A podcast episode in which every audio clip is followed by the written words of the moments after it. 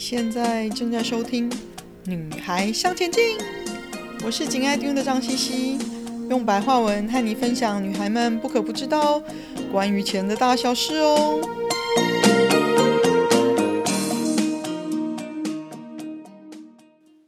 大家好，今天是我们第四十五集，旅行吧，开你人生的眼界。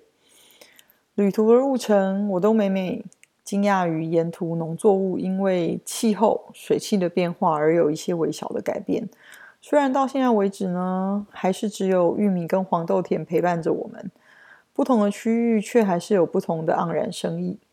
除此之外，还有喷肥的农作飞机的特技表演。因为是喷洒，所以要尽量靠近农作物，所以要非常低空的飞行。但是农田的周围又是有限的电线杆。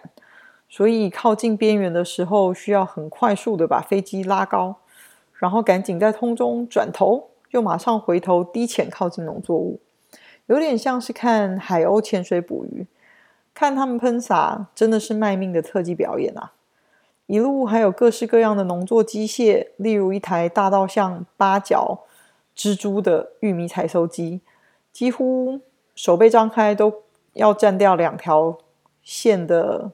路面哦，还有那种五百公尺到一公里长的洒水灌溉机台，是的确是让我看了开了眼界。虽然说一直到路易斯安那才有小米、米跟甘蔗的出现哦，但是沿途的风景还是看到让我这个城市乡巴佬觉得非常有趣。我有几个男生朋友呢，都曾经表示他们一生想要去一次 Jazz and Blue 的旅行哦。当然，Memphis 跟 Nashville 就是他们一定要去朝圣的地方啦。我们接下来就往嗯音乐之都猫王的故乡 Memphis 去咯。前面我们停的地方都是小镇啦，所以看到什么有什么就看什么，没有太多的选项。所以要停一个大城市，我的老毛病就又犯啦。就想研究看看有什么地方值得我们花一些多花一些时间。那选择多了就难选择嘛，毕竟我们只待两天，星期一跟星期二而已。没研究还好，一研究发现大部分的餐厅星期一个星期只有开星期四到星期天，博物馆最多呢也只开星期五六日。虽然因为 COVID 的关系，人多的地方我们也不想去，但是也非常惊讶于这样子一个大城市的没落。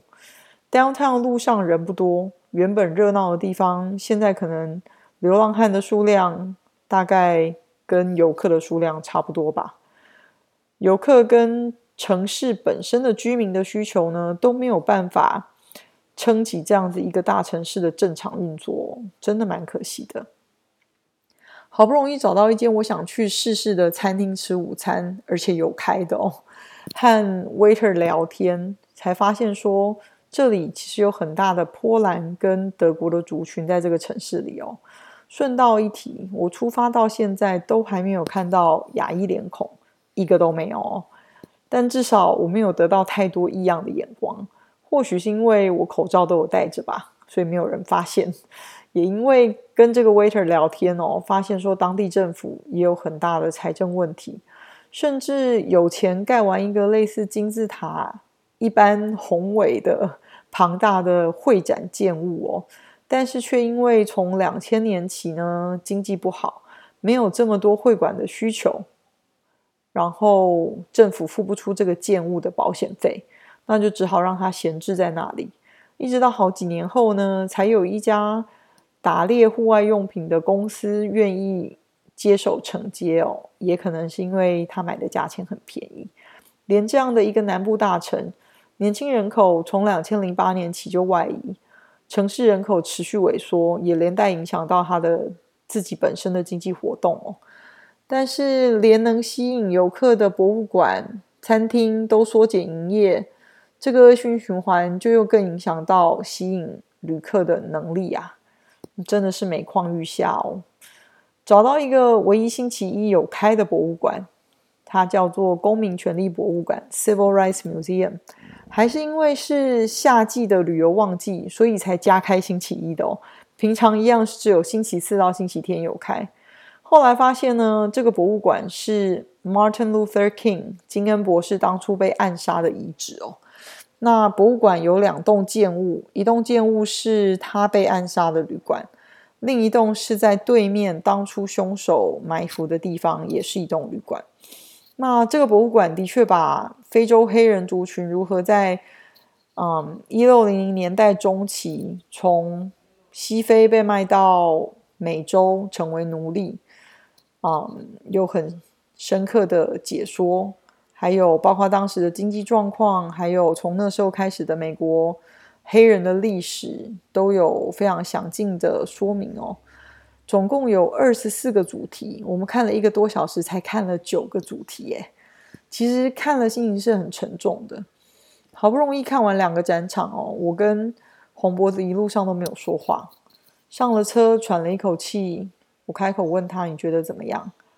他说：“嗯，很沉重哦。”我们两个又安静了好一阵子，他才又开口说：“他说，唯一有一点，我觉得呢，虽然这一间博物馆叫做公民权利博物馆，但是从头到尾都只有提到黑人的奴隶历史跟后来的演变，却完全没有提到其他的弱势族群哦，很可惜，失去了它主要的意义。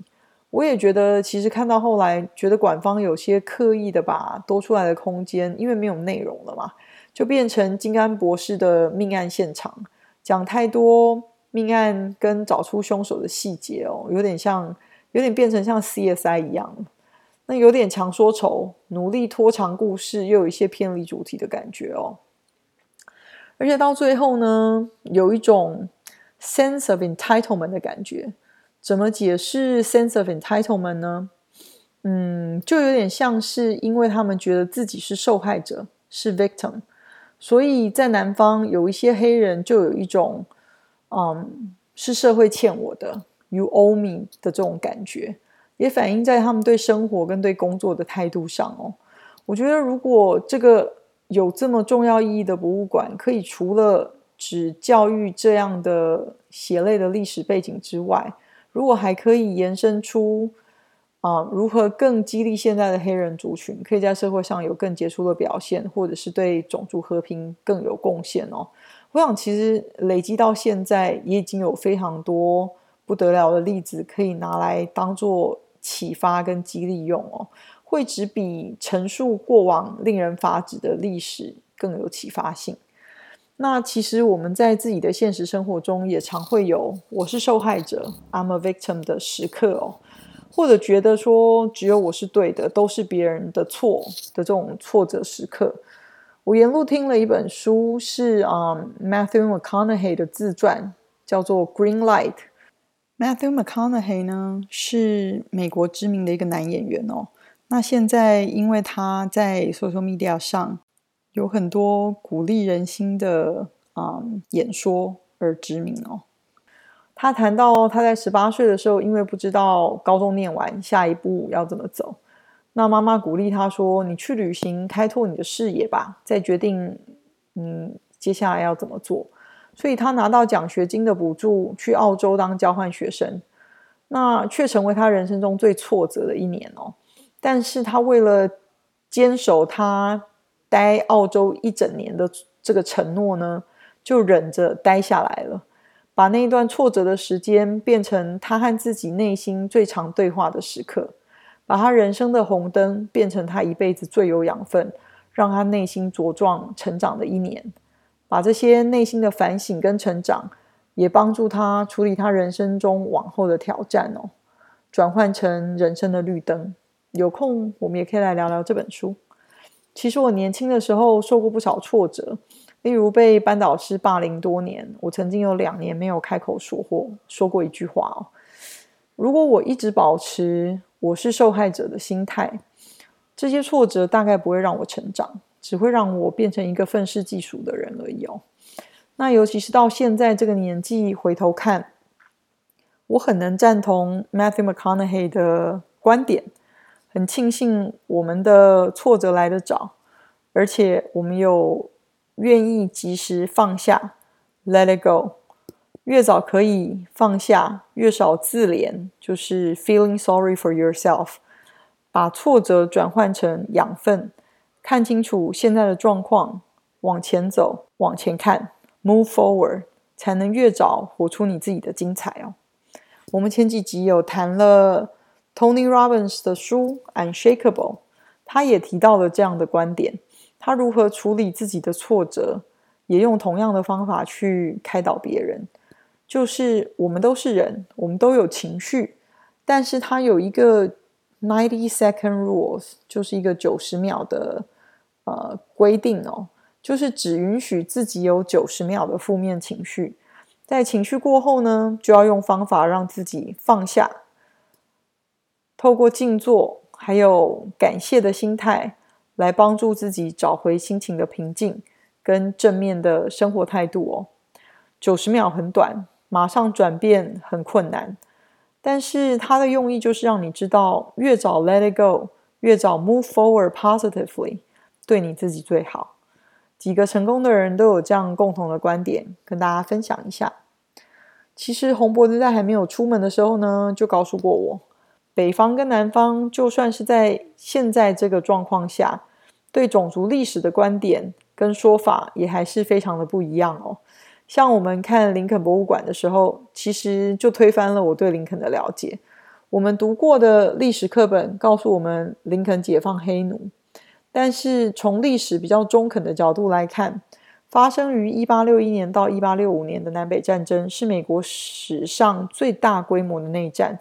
参战的双方呢，为北方的啊、美利坚共和美利坚合众国，就是简称联邦 Union。跟南方的美利坚联盟国，简称邦联 （Confederate），北方称这个战争是为了平反叛乱而战的，但是南方却称这个战争是为他们的独立战争哦。说法不同，观点也不同。林肯当初不得已打南北战争，是为了不让联邦国瓦解，他自己就说了。不解放黑奴，他也会打这场战争；解放黑奴，他也会打这场战争。所以南北战争的原因，并不是因为林肯想解放黑奴，而且解放黑奴这件事情呢，其实是一件具有相当风险的政治行为哦，敏感而且吃力不讨好。但是在战争艰困的持续几年之后呢，他可能迫切的想要结束战争，而因为战略上的需要，虽然林肯自己都说。他没有宪法赋予的权利去解放黑奴，但是他还是发表了解放黑奴宣言哦。因为毕竟当时在南方，黑人跟白人的比例大约为八比二哦。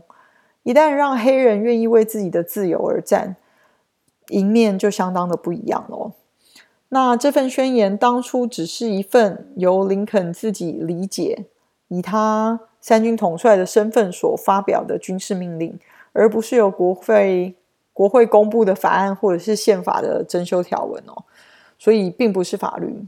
所以解放黑奴的宣言也只是把解放黑奴的同意权让渡给联邦军队的啊、领导者。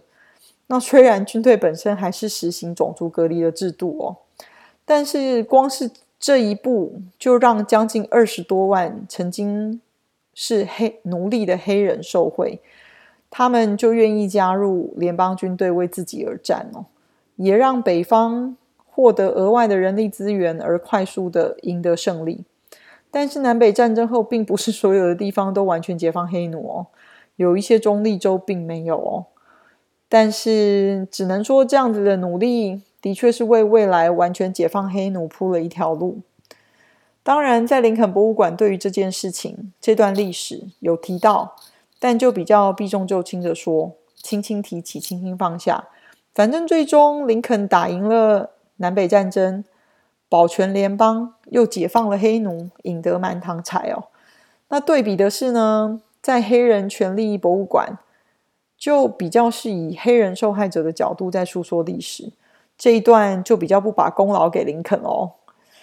这段旅行呢，让我从小被喂养的历史知识被推翻，重新用不同的角度去诠释这段历史。